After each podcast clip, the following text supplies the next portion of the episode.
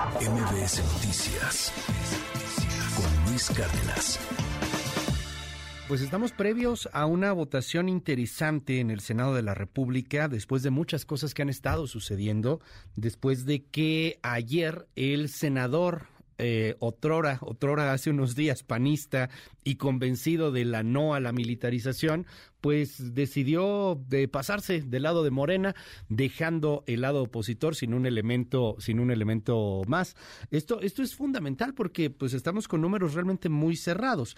En, en términos llanos, le faltaría al bloque del oficialismo 10 votos para lograr los 86 votos necesarios y pasar la reforma constitucional que dejaría al ejército en la calle durante 10 años más, bueno, durante 9 años más, 8 años más, sería hasta el 2028.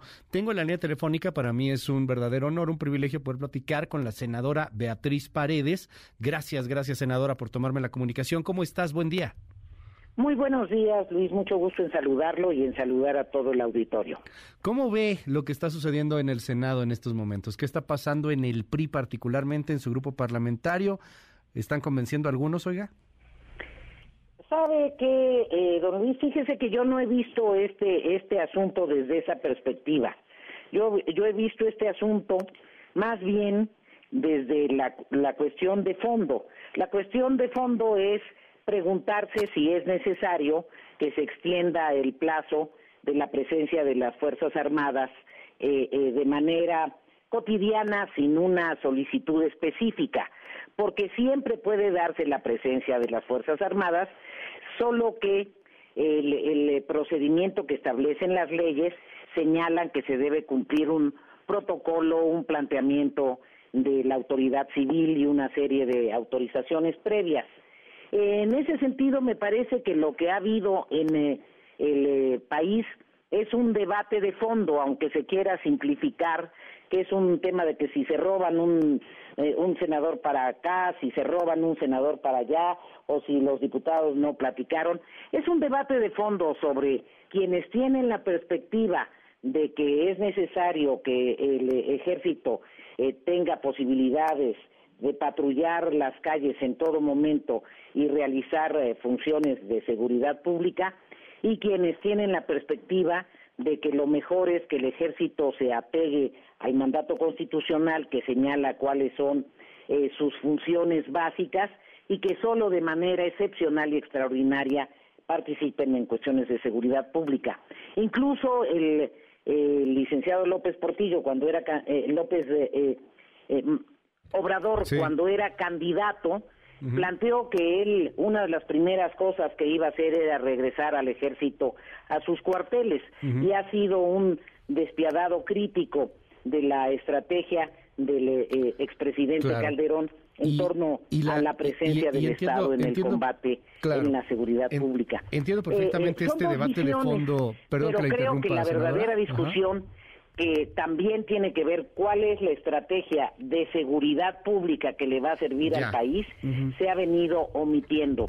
Yo creo que, como usted ya dijo, va a ser una elección compleja, va a ser una elección competida y espero que todo el mundo vote yo, en libertad. Yo entiendo, yo entiendo este, este discurso este de, de, la complejidad y del debate de fondo, pero seamos francos, senadora, se lo pregunto porque además usted es aspirante o así lo ha manifestado para la presidencia de la República hay en juego muchas cosas, no solamente en torno a la discusión de la militarización o no del país. De cualquier manera, el ejército no puede regresar mañana a los eso creo que nos queda claro prácticamente a todos. En el asunto político, en ese asunto que tenía al PAN, al PRI y al PRD en una alianza como un bloque opositor a un oficialismo extremadamente poderoso, ¿cómo va a votar usted, oiga? qué, qué opinión le merece? Fíjese que en ninguna de las votaciones que he hecho a lo largo de mi existencia, y le protesto que son muchas, y muchas sobre temas incluso más delicados que este, he anunciado antes el sentido de mi voto. Y no lo he hecho porque me tengo mucho respeto como legisladora es como si yo le preguntara a usted, oiga, en tal tema, ¿qué va a opinar mañana en su programa? Creo que eh, el, el, que los legisladores podamos ejercer nuestro voto con eh, plena libertad, con conocimiento de causa, eh, si es apegados a los principios del partido político o a las convicciones Déjeme entonces personales preguntarle de otra manera, senadora, eh, lo, lo pues entiendo, es una lo prerrogativa de los legisladores. Pero Yo seré consistente ujú, con lo claro. que he venido expresando en la tribuna. Tuve un discurso muy claro el 9 de septiembre y, y en ese en ese sentido esas Ya. son mis mis convicciones. Eh, y sí es cierto, claro que hay muchos avatares políticos en este en este asunto. Por eso es eh, fundamental que, que se respete a los legisladores Déjeme plenamente preguntarle, en su función. senadora Beatriz Paredes, ¿qué opinión le merece que el ejército en las calles se quede hasta el 2028? Como, como le dije a usted, es un asunto que estamos valorando y yo ya expresé mi punto de vista en la tribuna del Senado, querido Luis. Bueno, pues vamos a estar atentos. Eh, ¿Habrá un voto conjunto de todo el PRI cada, o habrá votos separados de los 13 senadores? Es decir, no estarán en el mismo sentido como este bloque del PAN, del, del PRD claramente, de Morena, del PT. Parece que en el PRI Eh, habrá. eh, ¿Quién sabe división, si ¿no? el bloque de Morena sea tan bloque de Morena, eh? Yo creo que muchos eh, eh, legisladores de Morena que han tenido una biografía de luchadores sociales y han tenido circunstancias muy complejas en su relación con las fuerzas castrenses, seguramente también se están haciendo eh, muchas valoraciones. El, eh, el, eh, la decisión del grupo parlamentario del PRI la vamos a tomar en un rato antes de la sesión. Todavía no la hemos tomado. A ver, entonces, decisión del grupo parlamentario del PRI. O sea, sí votan los 13 en un sentido.